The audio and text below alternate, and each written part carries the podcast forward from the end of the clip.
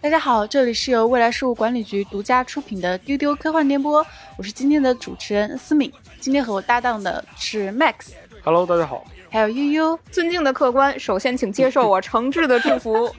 今天啊，我们想给大家聊一个特别宅的剧，这个剧里面充满了各种各样的宅梗致敬，今天看起来也完全不过时的一个电视剧。我相信大家听片头曲已经听出来了，今天我们想跟大家聊聊《武林外传》。嗯，耶这刻在我 DNA 里的旋律啊。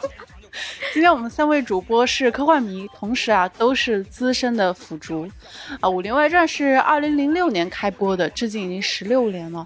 啊，我相信可能应该听我们丢丢的大家都看过吧。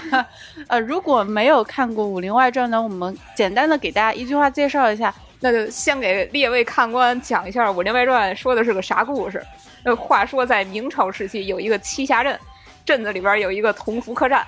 那么开客栈的是这么几号人：掌柜的佟湘玉，二堂的白展堂，杂役郭芙蓉，账房吕秀才，厨子李大嘴，还有是掌柜的那个十岁的小姑子莫小贝。虽然看起来他们的这个职业好像很普通，但其实啊，他们都在江湖上有非常重要的影响力。嗯比如说，我们先说掌柜的啊，他是同福客栈里面的当家的，然后他嗯其实是著名的镖局龙门镖局的千金大小姐。嗯，然后呢，这家店的跑堂的叫白展堂。虽然看起来他是个跑堂的招呼客人的，但其实呢，他是江湖上大名鼎鼎的盗圣啊，是个小偷啊。不过被这个盗界行业人士被封了一个道圣的名号啊，非常厉害。行业同仁还给他制造了一块这个玉盗圣的牌牌子嗯 对对，而且他的轻功是天下第二，第一是楚留香。比赛那天 比赛那天呢，主要是因为。光着脚而且顶风是吧？嗯然后呢，就说到这个做饭的李大嘴。李大嘴这个人呢，其实就是个啊做饭的，然后他做饭也确实不好吃，但是呢，他的姑父呢是娄知县，曾经呢在栖霞镇做过捕头。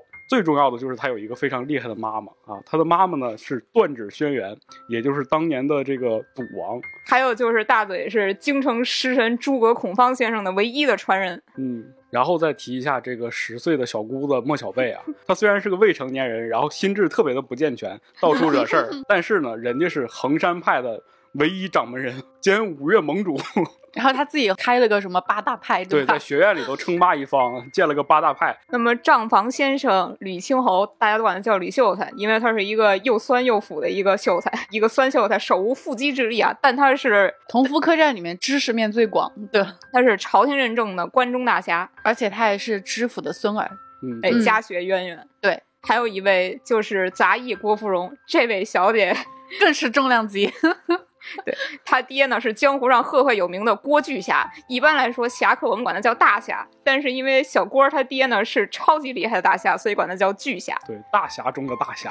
哎，那么《武林外传》的故事呢，就是围绕这六个主要角色展开的。嗯，嗯，这几位都是武林中人，而且是嗯赫赫有名、有头有脸的那种。对。但是这些大侠他们不是去闯荡江湖，他们整天就待在这个小客栈，然后做些个擦桌子、倒茶的事情。招呼客人，对做饭。其实客栈这个设定本身就挺武林的，因为客栈就是一个浓缩的小江湖。嗯嗯这些大侠漂泊江湖、居无定所，他一定要来客栈栖身。嗯，所以客栈这个地方是三教九流云集，迎来送往，各种奇人异事，您都在客栈里边能找着。对，很能发生故事的一个地方。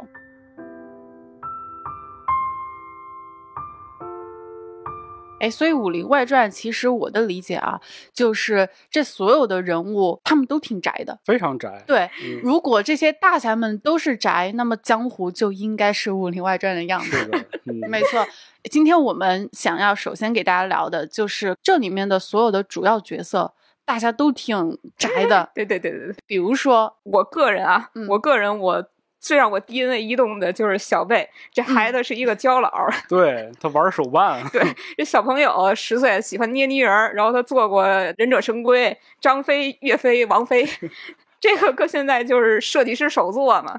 然后还开过个人展，后来到长大之后，然后这些作品成了绝版的珍藏。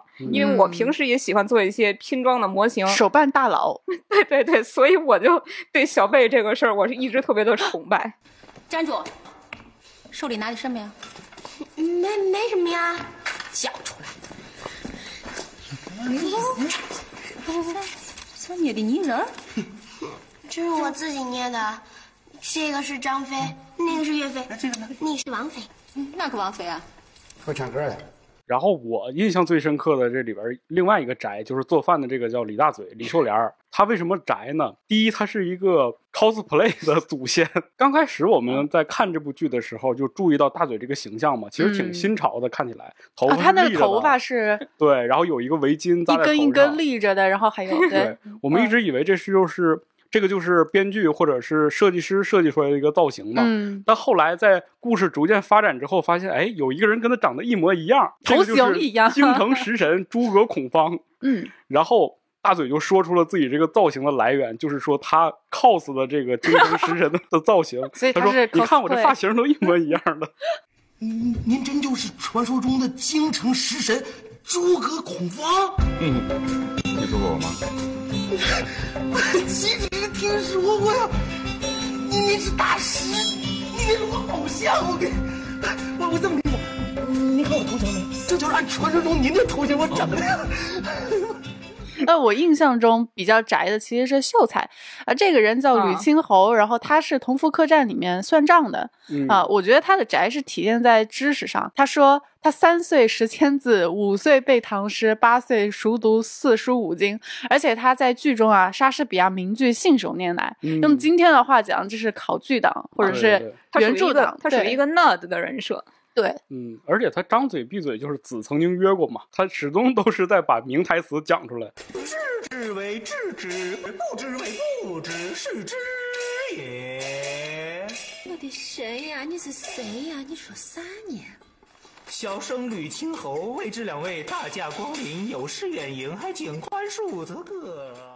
还有就是，我觉得有一个很宅的人是老白，嗯，嗯，其实他的宅，我觉得不是体现在他的知识或者爱好上啊，而是他的呃人嗯生选择上。嗯、在《武林外传》这个电视剧中呢，有很多细节，我们可以知道老白的前半生其实是非常不宅的。啊，对，因为他是一个侠客，他是个道圣他是个，道圣，嗯 对他小的时候对他小的时候说是跟着老娘四处讨生活，然后他的母亲呢教他各种捕快的技能，然后他后来又跟着道神姬无命 在江湖上混，他为了偷东西进过两百多间富家小姐的闺房。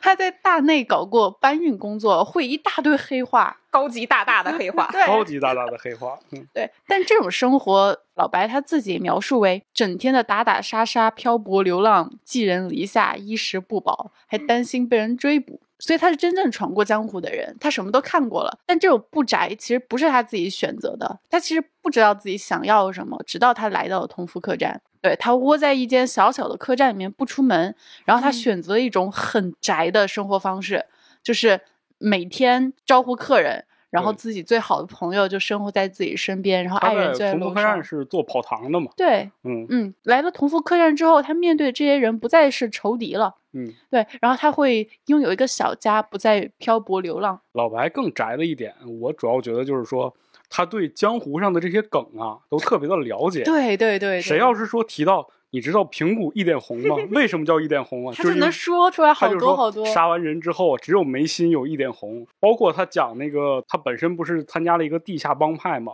然后在讲到他那四大长老的时候，他的原话是这样的：东长老以前是六扇门的总顾问，眼睛一眯就知道花盘上的瓜子数。咋不去打张榜呢？西长老是大理段氏六十八代传人，一阳指听说过。嗯，再糙的墙面一直抹过去，连个毛刺儿都没有。你咋不去当瓦匠呢？南长老是南少林三十六房出来，奔雷快手，可以在油锅里捞铜钱儿，起锅手不沾油。哦，他要是当魔术师倒是绝啊。北长老没有武功，那他咋当的长老呢？因为他是其他三个长老的二老。他就是那种信手拈来、如数家珍，讲的头头是道，就像我们很多宅在讲述自己喜欢 IP 的时候的哎那种感没错。没错，嗯，因为非常了解，他真的是闯过江湖的人。还有同福客栈里面的这个杂役啊，小郭，他也是非常宅的。为什么这么说呢？因为他追星。追星，对他最开始来到同福客栈的时候，他听说了很多关于道圣的这个传言啊，非常崇拜他，但他并不知道道圣其实就是白展堂，就是他身边的这位。然后当他知道这个事实之后，他呈现出一种非常痴狂的状态，然后他用颤抖的嗓音问他：“你就是传说中的道圣白玉汤吗？”然后后来小郭还给老白送千纸鹤啊，然后还跟他说：“我想跟你一起干一番事业啊什么的。”这都是追星的状态。嗯，当然了，这个里面还复刻了这个追星的经典场面嘛，就是一群人乌泱乌泱的 拿着手扶。对，呃，当然这个最后就要说到我们的大掌柜佟掌柜了，他其实也挺宅的。他宅体现在哪个方面呢？就是他是一个喜欢看美妆博主的这样一个人。对，虽然化妆能力不是很好啊，大家还记得他的那个熊本熊的那个妆容吗？就是大红脸蛋儿。但是他在这个遇见平谷一点红之后呢，就特别向往着说说能得到他的这个秘方啊，包括去追求说怎么把这个妆化好。他不断的给别人化妆，但妆化的一直都不是特别好，而且一直在根据平谷一点红的那个秘密配方来配置什么洗面奶，对，然后什么洗发水等等。所以佟掌柜应该算是那个时候的资深美妆博主了。嗯，所以佟掌柜也挺宅的。对，而且掌柜的他的嫁妆，你们记不记得？是一大箱子的各种的兵器，这还是个收藏癖呢。他自己不会使，但他会收藏很多。对，倚天剑、屠龙刀什么的，判官夺命笔，对，都是绝版珍藏啊！全全天下就这一份儿。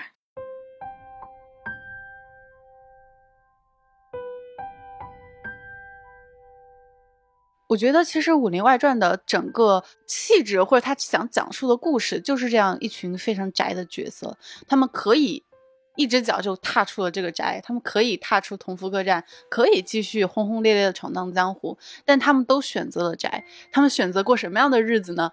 一日三餐。粗茶淡饭，然后简单的工作，下班以后就玩手办、cosplay、追星、看书、听戏，这不就是阿宅吗？所以我觉得啊，《武林外传》其实是一种思想实验，就是如果大侠们都是宅的话，那么他们退出了江湖，过着平淡的小日子会是什么样子？《武林外传》它还有一个特别宅的地方，就是它有太多太多宅里宅气的致敬和玩梗了。我会有这样一种感觉，就是《武林外传》在这个意义上，它和《星球大战》有一点像。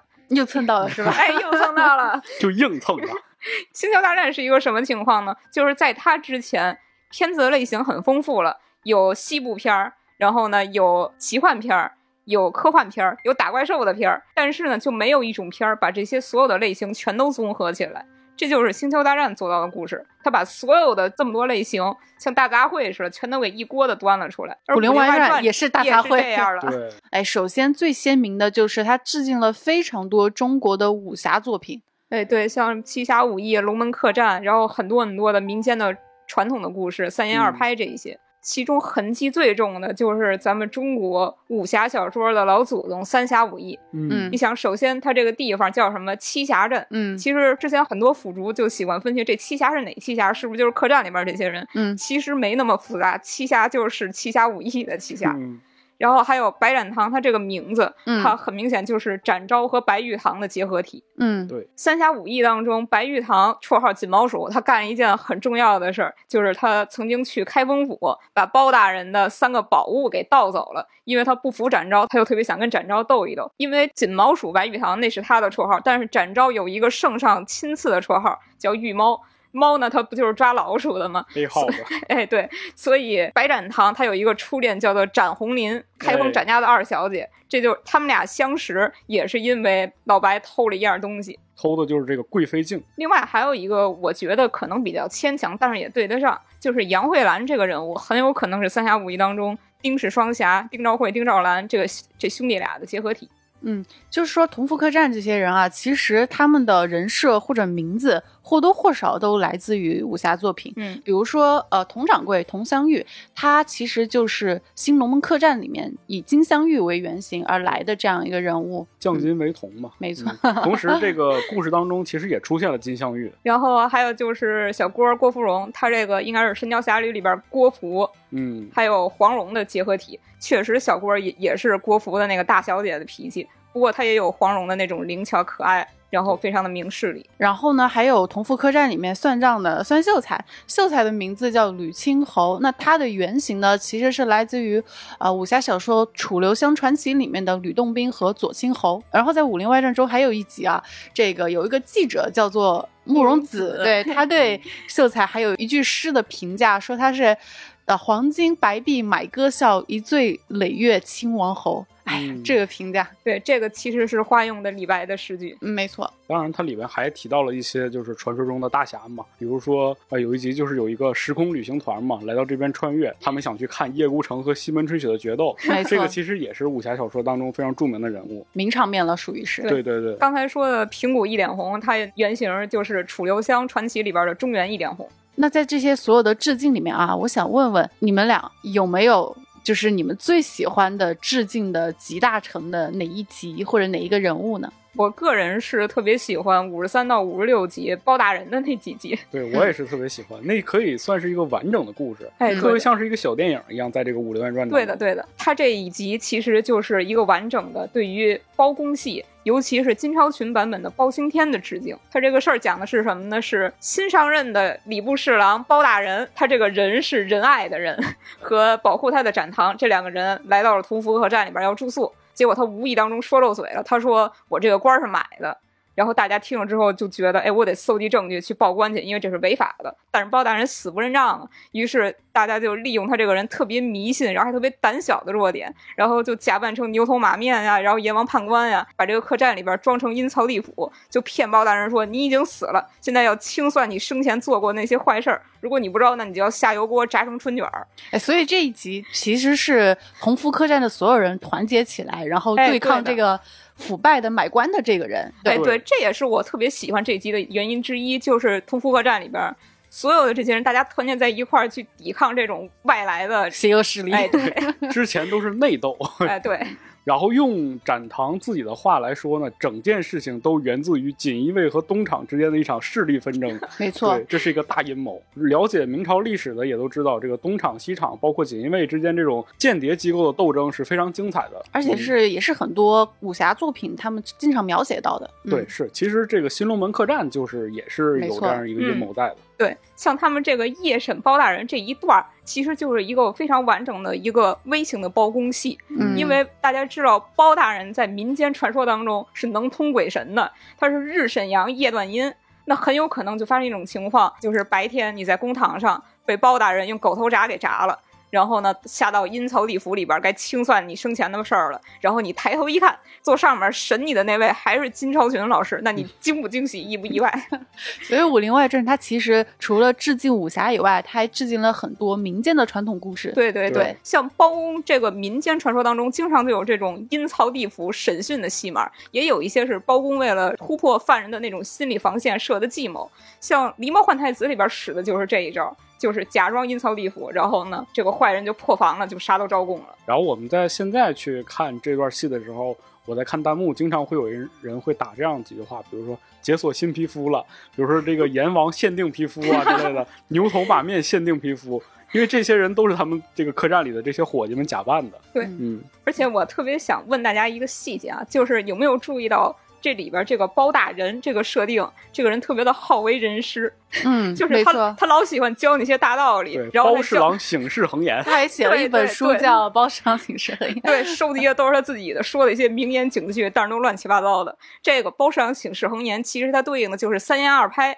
冯梦龙有一本书叫做《醒世恒言》，嗯，而且。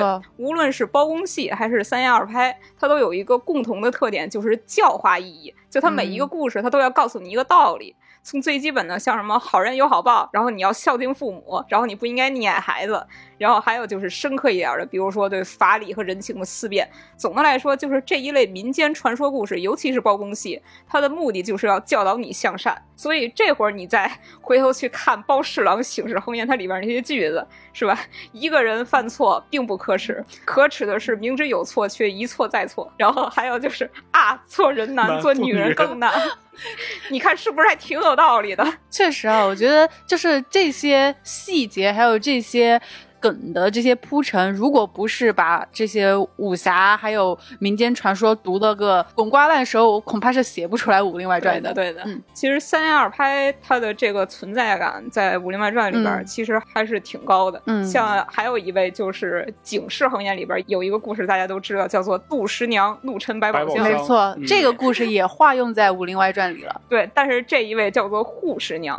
就是通过这种名字的小小的改动，然后他也演绎了这个怒沉百宝箱的这个过程嘛。这个故事讲的是什么呢？就是这个同福客栈对面啊开了一个新的饭店啊，叫怡红楼。怡红楼就想把同福客栈给挤兑黄了嘛，然后就是反正两家明争暗斗，结果呢小郭去把人店给砸了，然后怡红楼就想到一个计，就是把他们自己的这个请来的一个明星啊大明星歌对歌。星这位歌星就是这个护士娘。哎，对，寄宿在同福客栈，然后让他在这儿先休息着，因为人家要装修店嘛，就想通过这个事儿呢，去刁难同福客栈里的这些人。但是呢，结果没想到护士娘看上老白了，老白之前是贼呀，护士娘不有一个百宝箱吗，他就开启百宝箱，勾引着展堂一路去了西凉河，就想离开这个地方。到最后呢，就是展堂跟人家这个船夫在交涉的时候呢，就上演了一个非常戏剧的一幕。展堂说十两五两，搁这正谈谈判价格呢，护士娘就以为把他给卖了，他就非常生气，一怒之下把自己的百宝箱就都沉了。所以这就是护士娘怒沉怒沉百百宝箱。哎，刚才 Max 说到了怡红楼，其实这儿还有一个小细节，嗯，就是怡红楼的掌柜叫做赛貂蝉赛掌柜，嗯他没错他还有一个梦想，就是他想开一家分店。这个分店叫什么呢？叫做快绿阁。快绿，怡红快绿，这是什么？这是贾宝玉的。这是致敬《红楼梦》。哎没错。是是是《武林外传》除了致敬这些中国的传统的武侠小说，还有民间传统故事、经典作品等等，它还致敬了非常多国外的作品 哈、嗯比如说我印对我印象最深的就是秀才啊，秀才在剧中朗读过很多遍莎士比亚的经典对白。有一次啊，是因为小郭生秀才的气了，然后小郭就把秀才给绑起来，然后朝他扔飞镖。秀才就非常害怕啊，在这种惊慌中，他就念出了这样一段对白，他说：“To be or not to be, that's his question。留得青山在，不怕没柴烧。然后能死在你手里，我三生有幸。我知道我今天是躲不过了，到底要干什么呀？能死在你手里，我三生有幸。二十年后还是条汉子，脑袋掉了万大个疤，让暴风雨来得更猛烈些吧。你转啥呢你？子曰：莎士比亚说：“To be not to be, that is the question。”留得青山在，不怕没柴烧。人生自古谁无死，留取丹青照汗青。好，这是第一次。然后还有一次呢，是啊、小贝就是同福客栈的这个掌柜的小姑子，小贝她吵着要离开客栈去衡山，然后秀才呢就用这一长串的莎士比亚名言，去用这一段话去吸引小贝的注意力，然后趁机劝他留下。To be or not to be, that is the question. Whether 'tis nobler in the mind to suffer the slings and arrows of the outrageous fortune, or to take arms against the sea of troubles and by opposing. To die, to sleep no more, and by a sleep to savor and the harvest and though the natural shocks their flesh is out too. 'Tis a consummation devoutly to be wished. To die, to sleep, to sleep, perchance to dream. Ah, there's the rope, For in that sleep of death, what dreams may come. 打住！说啥玩意儿呢？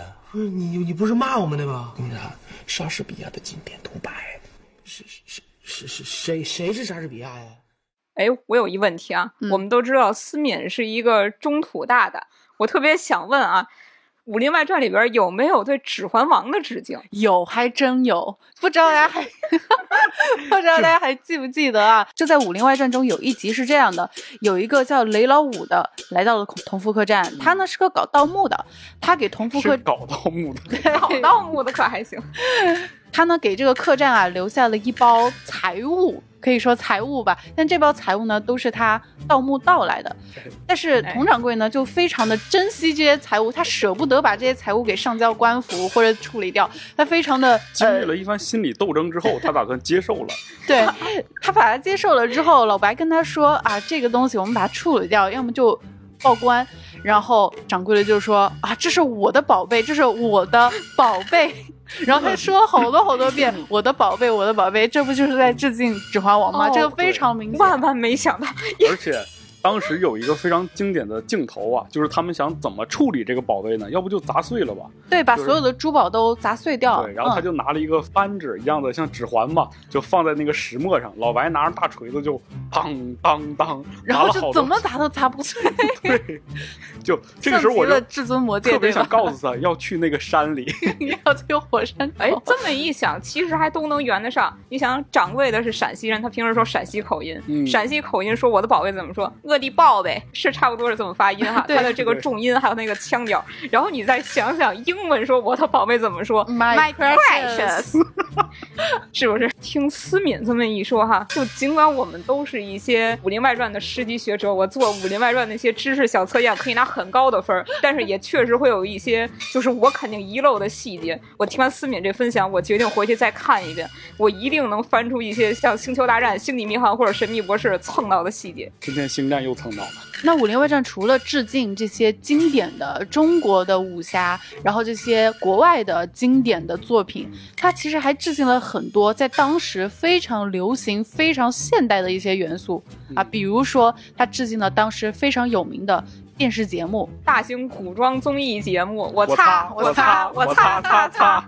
这个起因其实说的就是客栈里边新来了一个无双，那么他呢，因为某些原因吧，就他和小郭只能留一个，但是大家都难以取舍。难难以取舍，举棋不定，于是就想这么一个法子，就是让这俩人竞赛，谁把衙役的活儿干得更好，谁就能留下来。于是就举办了这么一个综艺节目。这个我擦我擦我擦擦擦呢，就是让这两个人呢去比拼刷锅，谁能在最短的时间内把锅给刷得干净，那么谁就胜出。嗯。然后呢，在这两个人擦锅的同时呢，然后老白就手里边拿着主持人的卡片儿，然后呢开始植入一些广告节目，旁门不粘锅。这个是致敬当时很著名的一个综艺节目啊，是我猜我猜我猜猜猜，对，是化用了一下，然后整段当中最精彩的，其实还是那个穿插在其中的几部广告没错，哎，唐门第一个不粘锅对，唐门不粘锅是一个，还有一个是什么？鸟牌皂皂角粉，嗯，还有一种请使用桃花牌地板蜡。最主要的就是他们会有一些情景演绎嘛，比如说嗯小贝在那儿洗衣服，洗半天之后，然后佟掌柜就过来了，就说：“孩子，哎你终于长大了，孩子终于长大了，嫂子，我能给你洗衣服然后就。强行插入那个皂角粉的那个广告，当然也是现在很流行的，就是这种在电视里面插入的这种广告的形式。对对对但是它是以武侠的这种梗去套用的。还有就是我自己最喜欢的那一句：“白脱山牌壮骨粉，青春的粉，友谊的粉。，购买时请认准黑蛤蟆防伪标志，呱呱。对，除了这种综艺梗之外呢，还有一些流行歌啊，老白他会唱张学友，嗯，嗯对，”对，还有小贝他做的手办有王菲，里边王菲的歌出现了很多次。嗯，对秀才也唱过王菲的歌，然后小郭也唱过王菲的歌，对，就是他们在这种日常的聊天生活中，虽然是武侠的设定在明朝的故事，但是他们会突然的唱出流行歌、现代歌。嗯，嗯，对，而且是不限国籍，像那老白他还用过盘索里唱法去唱那个韩国的歌，那一段实在是太经典了，那康个桑阿弥达 music 对，那个就是老包那几集里头出现的，是的。对对，就是在这个故事的讲述过程中啊，本来在好好讲着故事呢，然后突然就插入了一段老白带着四个姑娘跳民族舞，你也看不懂这叫什么手法，但是你就觉得特别好笑，特别有意思。这就是一些人类早期的音乐剧实录珍贵录像。对，就特别像印度歌舞片儿，你也不知道怎么就唱起来了。然后他们跳的也特别好，而且这个镜头非常珍贵，就是这四个女性人物啊，在是第一次同框对对，他们是第一次次同框。包大人这几集啊，都是我们非常喜欢的，有好多好多梗。有一个我最喜欢的就是他们在审判这个包大人的时候啊，哎嗯这个审讯结束了之后呢，就是包大人他也认罪了。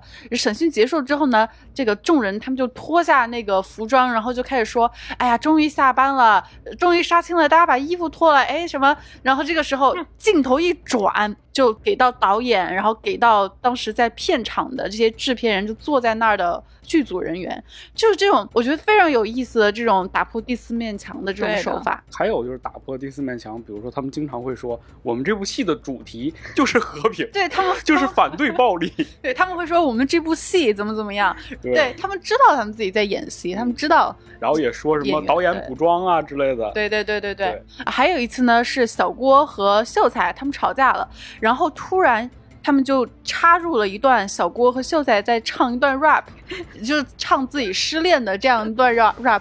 然后唱完之后呢，两个人就打起来了，因为他们有矛盾嘛，生气嘛，在吵架。然后这个时候呢。突然出现一个人，就说：“你们别打，你们别打了，赶紧把他们拉。”这段不要，对，这段不要。而这个人其实就是上镜导演，就是这部剧的导演，他就突然的出现在这个画面中，就是突然的告知大家，这个是剧，这个是电视剧，又打破了四面墙。本来就是古装戏，两个人唱。唱跳 rap，然后拍 MV 这个事儿就已经很新奇了。对，最后导演都出来了。嗯，还有一集我印象也非常深刻，就是其实是戒赌那一集，就是大嘴和老白他们俩一直在赌嘛。嗯。然后最后把大嘴的非常厉害的母亲都已经给搬出来了，然后最后就是两个人老。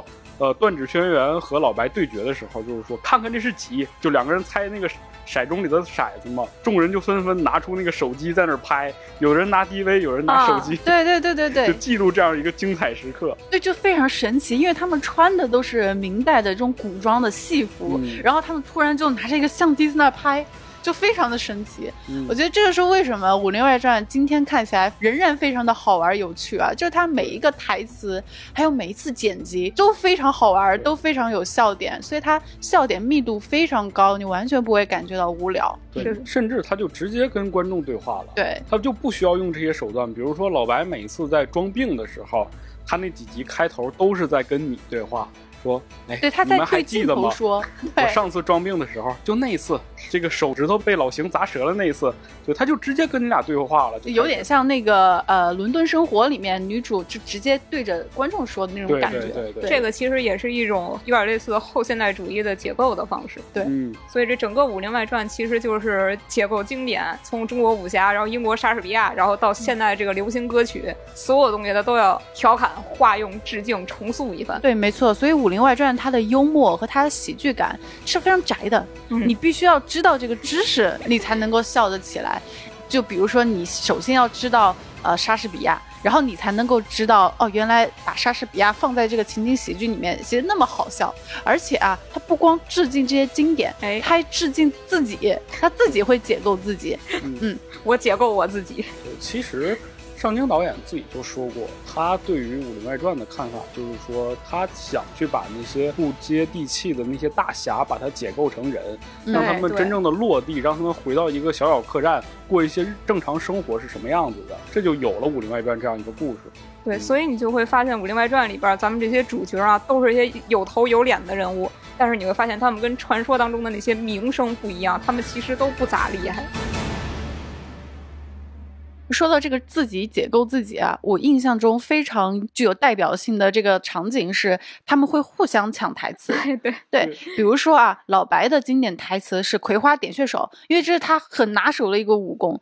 然后这个台词呢就被李大嘴给抢走了。然后李大嘴就说：“葵花点穴手，你高兴吗，老白？”然后，嗯呃，掌柜的。他会说排山倒海，因为排山倒海是郭芙蓉的台词，然后掌柜的就会把郭芙蓉的经典台词去说出来，然后秀才还用英文说了一遍，那错了，那真的错了，那一开始就不应该嫁过来。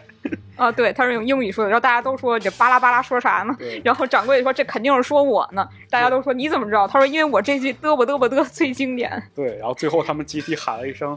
嫂子，这个就是莫小贝他的口头禅了。嗯，对，其实你能发现这些人物他本身都有一些自己固定的符号在自己身上。嗯，没错。但是当我们去把它拆解解构的时候，这又变成了一个笑点，又让我们引起了一个新的没错，没错，没错。所以《武林外传》它的这种宅里宅气是，我觉得是从内到外的宅。它不光是这些呃玩梗啊、彩蛋啊。它的内在也是非常宅的，比如说啊，人物的角色爱好啊、生活方式等等，这些宅里宅气的这样一种气质，我觉得是非常符合科幻迷的口味的。嗯对，也很符合现代人的这种就是审美方。对，其实他大家都很喜欢。对对对。那么说起科幻迷这件事情啊，我发现《武林外传》它其实啊也是一部。科幻电视剧 是的，是的，没错，里边有太多的科幻梗了。对，它其实用到了很多科幻元素，比如说时空穿越。哎，有一集啊，就是同福客栈外面来了一群人，这一群人呢，他们穿着古代的衣服，但他们口头上说的是我们今天来到明朝来旅行，怎么怎么样。然后其实这一群人啊，是时空旅行团来到这儿，就是来到同福客栈这个时间线上游玩的人。还有一个导游拿着一个小旗儿。对，嗯没。错，然后甚至这个时空穿越呢，还涉及到一些我们经典的关于时空穿越的一些梗，比如说这个悖论，哎，对，呃没错对，就是你引发了这个时间的连锁反应，给小贝带来了一个对武功的这种恐惧，他以后就成为不了这个赤焰狂魔了。没错，，所以说我们要赶紧走。对，正是因为这个时空旅行团其中的咱们这位现代男主人公的干涉，莫小贝弃武从文。所以莫小贝后来他没有成为赤焰狂魔，对，当然可能这个他们只是看到了时间尽头的一种结果，可能还会有出现其他的结果。对，嗯因为时间其实是大家都知道有一种说法叫做历史自洽。那关于莫小贝，其实他身上的这种科幻梗还特别多。哎，还有一个，我记得他是从睡梦当中走到了一个平行宇宙，没错，就是莫小贝神游影视城那一集。对哎，对的，嗯，这集主要讲的就是这个莫小贝他不听话嘛，不听嫂子话，然后他就说不想上学之类的。一气之下离家出走，对一气之下离家出走，然后在街边睡着了。嗯睡着之后呢，就恍如隔世，一睁眼就发现身边好像场景都没有变化，但是这个人物都发生了一些变化。哎，比如说他所待的这个同福客栈呢，真的变成了一个客栈，但是掌柜的呢不是洪掌柜，而是李大嘴。嗯，嗯，然后李大嘴还带着一个随身听，我记得。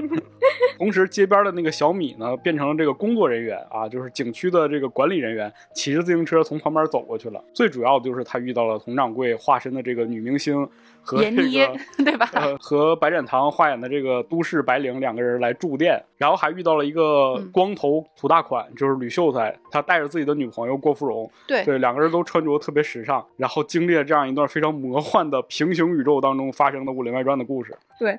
这个平行宇宙里边，其实大家的性格都是倒过来的。没错，像郭，芙蓉，她就是在《武林外传》的这个宇宙里边，小郭是一个脾气特别火爆啊，动辄就打打杀杀的这么一个人。但是她在平行宇宙里边，她就变成了一个特别温柔的、善解人意的那么一个姑娘。对，所以其实这一集是小贝她遇见了现代宇宙的那个版本的大家，对对对然后这一集其实也致敬了一个非常经典的美剧，叫做《六人行》嘛，《六人行》其实就是我们说的《老老友记》。嗯，没错，因为闫妮儿本身在这个平行宇宙当中，她是一个女演员嘛，员对然后土大款就说：“那我给你投资拍部戏行不行啊？”闫妮儿就有点不屑嘛，然后土大款就说了：“一千万够不够？不够再加。”老白这个时候就说了：“说一千万，你拍的那是六人行吧？”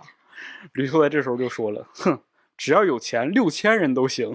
哎，六人行其实在这个《武林外传》里边也有一个小小的致敬，嗯就是在秀才他的房间里边，他的墙上贴着很多奇奇怪怪的字，对，他自己写的字儿，对，其中有一幅写着就是“六人行，必有我师嗯，对，”，这都是一些隐藏在背景板当中的小细节。那么关于平行宇宙啊，还有一集我是印象非常深刻的，就是第四十集。我印象深刻到这集集数我都记得。就这一集讲的是什么呢？第四十集讲的是同福客栈所有人都在过中秋节，他们啊团聚在一起，然后在吃月饼，在赏月，然后他们突然就陷入了一种 emo 的状态。对对对 然后所有人就开始想一件事情，就在这个中秋之夜，他们开始想，他们自己的人生如果做出了不一样的选择，那么他们现在的人生会不会更好？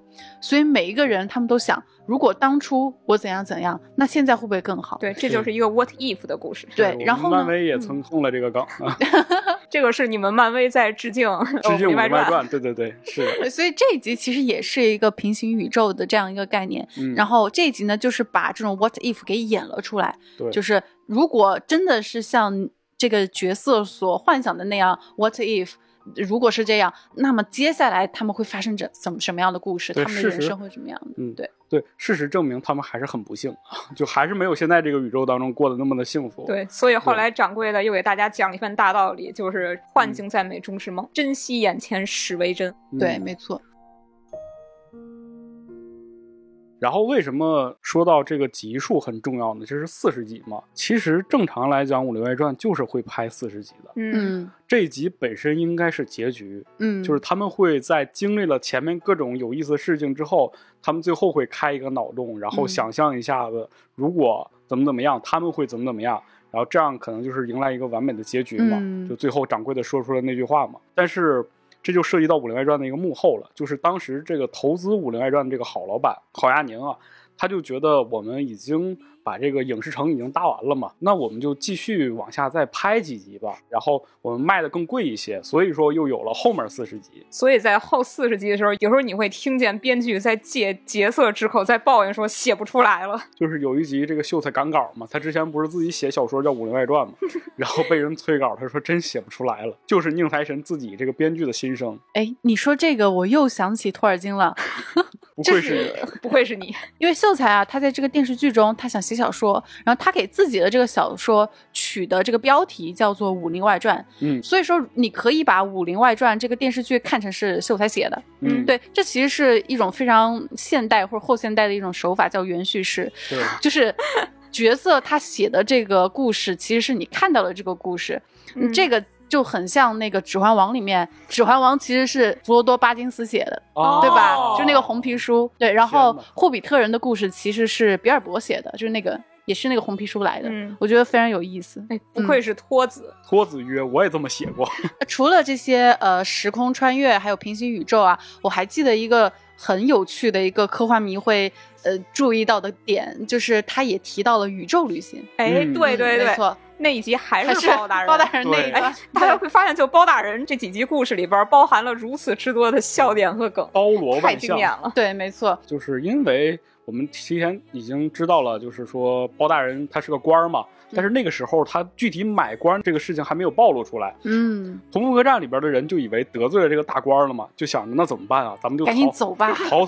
虽然说他还没有这个正式上任，但是等他上任之后，咱们也还是遭殃嘛。所以我们怎么办？我们就逃吧。然后就引发了一连串的路线，他的设想。然后众人就开始设想他们到底应该去往哪里。嗯这个时候，掌柜的他作为掌柜的，他就开始说：我们先去往，比如说大理往南，然后去往缅甸，怎么怎么样。然后他又说，如果我们到了南极还是有追兵，那我们就。到达南极圈之后，带足干粮和水，搭乘火箭飞入太空，在火星表层降落，开始全新的生活。然后这个时候 BGM 一起，对，那个时候特别有那个，科幻感，就是大片儿。对，所有人都在就是仰望星空，虽然是白天啊，对但是还是在畅想自己美好的宇宙生活。对，就陷入我们科幻迷仰望星空时经常会有的那那种状态状态当中。然后这时候就搅事儿的就来了，就是秀才他问了一句：“假如到了火星之后还是有追兵呢然后就被打了一顿。就是克，就是秀才为什么是我觉得最宅的一个人，就他会提出这个问题：假如在火星上还有追 追兵怎么办？你说在火星上还有追兵，那不就是科幻小说吗？对，这个就是宅们非常较真儿的一个点，就是一定要问出如果还怎么怎么办。？”秀才就是一个非常有科学精神的人，非常 nerd 的一个人，非常的嗯，那其实通过刚才我们的这个回顾啊，我们发现《武林外传》它使用了非常多的科幻元素，让我们科幻迷都大为惊喜啊。其实我查了一下啊，《三体》第一部是在二零零六年开始连载的，我可以大胆幻想一下，如果《三体》的出版再早一些的话，我觉得很有可能编剧在创作《武林外传》的时候，没准真的就会用到《三体》的里嗯，面的没一些梗错没错，嗯嗯。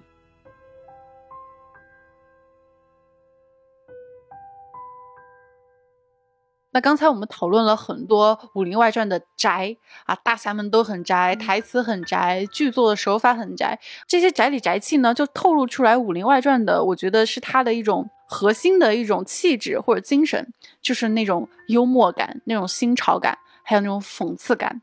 最重要的是一种返璞归真的感受。就我理解的是，《武林外传》啊，他不相信那些假大空的东西，他不相信那些看起来非常严肃、非常光鲜亮丽的东西，他对这些东西是打碎的，然后铺开的，然后去嘲笑它，去把它解构出来。比如有一个例子啊，就还是说这个秀才爱写小说这一集嘛，他不是说写了一本小说叫《武林外传》吗？没错，小郭视为救命稻草，想用这个书出版之后的钱为自己赎身，就找来了一个特别黑心的一个书商，那他看起来很厉害，但其实心很黑心。对，嗯，就是范大娘。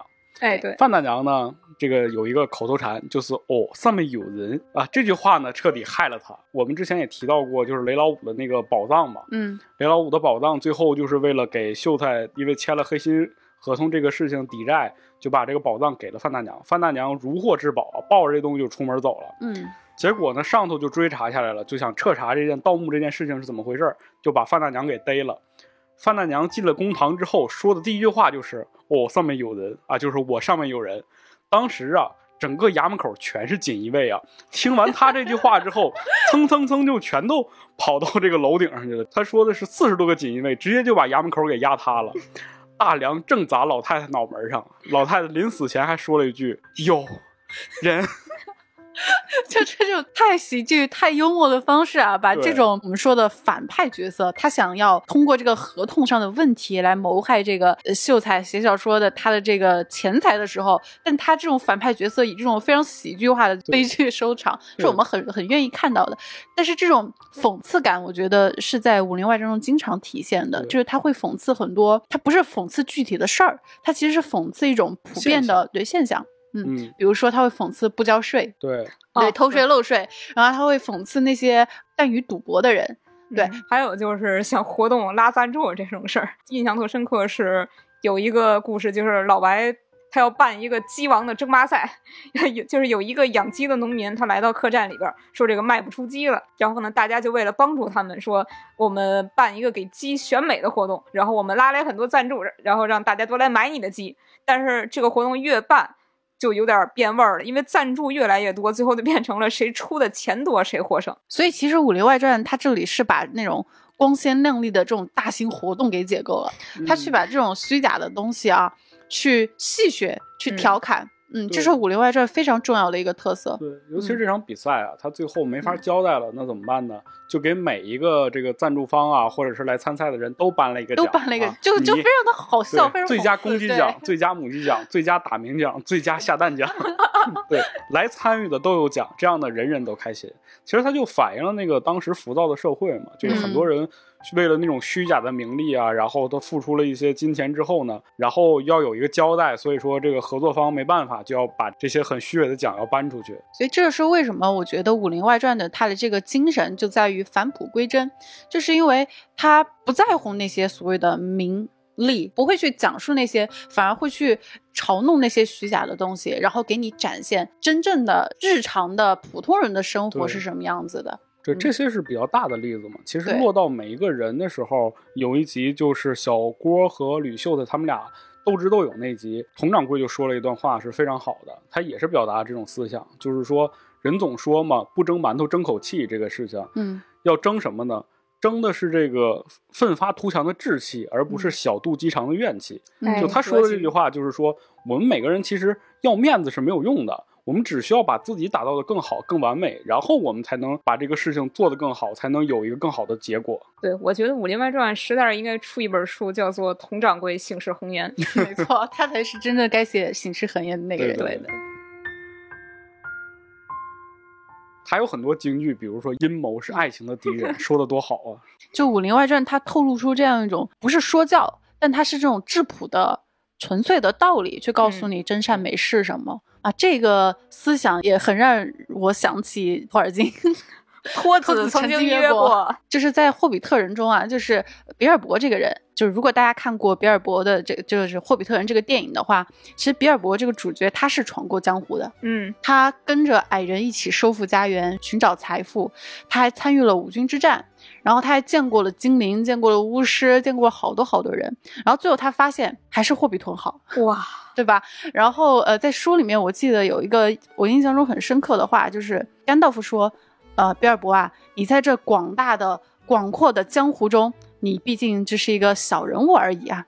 然后比尔博对此回答道：“啊，那真是谢天谢地，还好我是个小人物，啊，我觉得这个话就特别容易让我就把这两个作品联想在一起，就是老白、秀才、相遇、小郭，还有大嘴，还有小贝这些同福客栈的主角们啊，他们都脱离了血雨腥风的轰轰烈烈的江湖，他们甘愿当一个小人物，嗯去做着这样渺小的、细微的但善良的事情，守护着同福客栈这个小家。我有生之年能够听到把这两部作品作为对比，也是很不容易了。对我们丢丢科幻电波的宗旨就是用科幻的眼光看一切，那么具体到思敏身上，就是用《指环王》的眼光看一切。没错，嗯没错。那么今天我们聊的《武林外传》啊，肯定是聊的不够全面的，因为《武林外传》它有八十集，是的，而且它的这个梗啊，它的这些剧情啊，它这些设定啊，都非常的精彩，对，非常丰富。如果大家喜欢的话呢，我们可能还会再来一期，哎，再聊聊同福客栈这些人。那么今天也给大家留一个互动话题啊，你在《武林外传》中印象最深刻或者最喜欢的梗是什么？哎，欢迎你来跟我们互动。我最喜欢的还是秀才的那一段话：“我生从何来，死往何处。其实我都喜欢，我太多喜欢的。那今天的节目就到这里啦，那我们下期再见，拜拜，拜拜。丢丢丢。